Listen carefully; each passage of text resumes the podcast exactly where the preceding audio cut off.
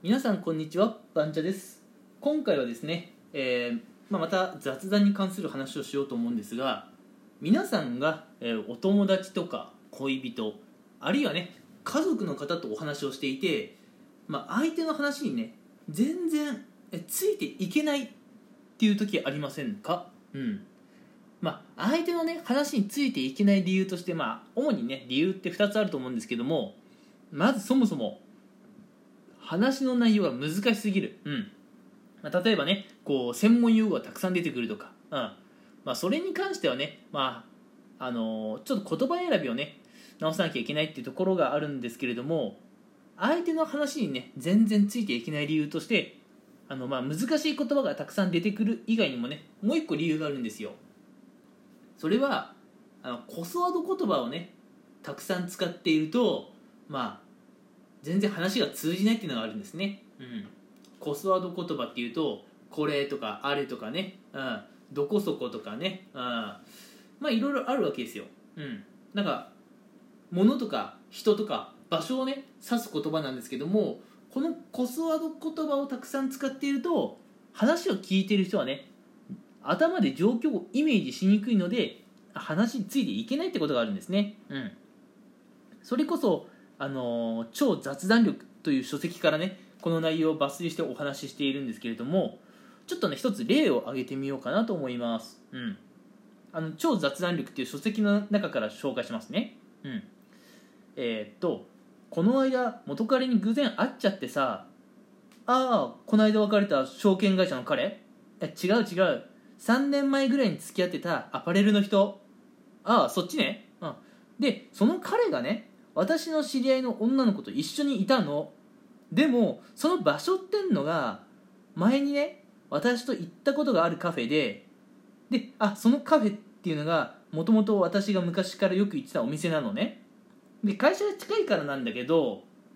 えっとえその彼はどこに勤めてるんだっけ？えだからっていうふうにねコスワード言葉が多いと話聞いてる人はあの全然話ついていけないんですよね。そもそもその元彼さんっていうのが証券会社の人だったかアパレルの人だったか。でそのえっとまあアパレルの人だとしてそのアパレルの人がどこに勤めてる人だったかも想像できてないわけですよね。うん。だから元彼に関する情報がそもそも足りてない状況で、うん、元彼が何してたって話も今度飛んできたのでもう聞いてる側はわけわからないわけですよ。なのでできるだけね会話の中でコスワード言葉をね使わないようにした方が、えー聞き手が話の内容をイメージしやすくて話が伝わりやすいっていうのがあるんですね。うん。じゃあ今の会話あのコスワード言葉をできる限り減らして会話するとどうなるのかっていうのをね最後紹介しますね。こんな感じです。この間元彼に偶然会っちゃってさ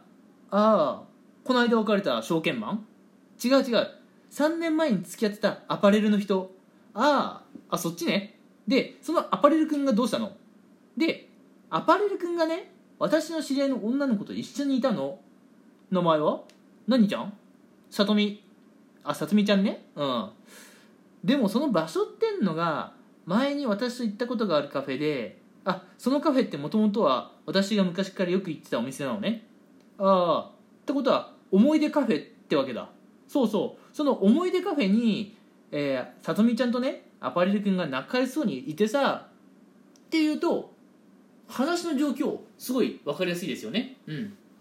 そもそも元彼さんは証券マンの方じゃなくてアパレル君の方でそのアパレル君っていうのがあのまあ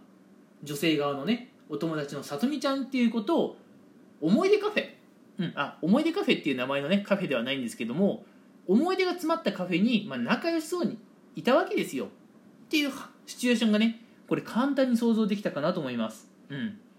なのでねコスワード言葉を使わないだけで、えー話がね相手に伝わる。相手の相手がね頭の中で状況をイメージしやすいっていうのがあるんですね。なのであのいまいちね相手に話がちゃんと伝わってないなと思った方は、うん、できる限りねコスワード言葉は使わないような話し方をした方がいいかもしれません。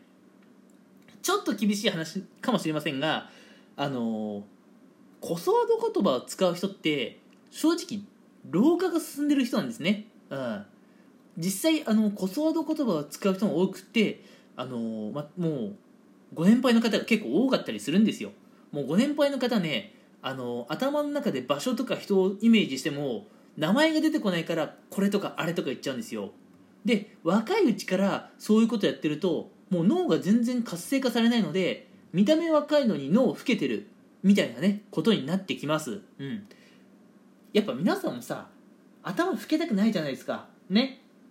だから脳の活性化とかね、えーまあ、ボケ防止とか、うん、そういうこともね含めてやっぱりねコスワード言葉っていうのは使わないで会話した方が話し手にも聞き手にもメリットがあるのでそこはね気をつけながら会話をしてもらえたら、えー、会話がね盛り上がったり話がね相手に伝わりやすかったりするんじゃないでしょうか。というところで今回のお話はここまでにしたいと思います、えー、最後まで聞いてくれて、えー、ありがとうございました。ごめんなさい。今すごいとこで切っちゃいましたね。うん。最後まで聞いてくれてありがとうございました。ということでまた次回もね楽しみにしていてください。それではさようなら。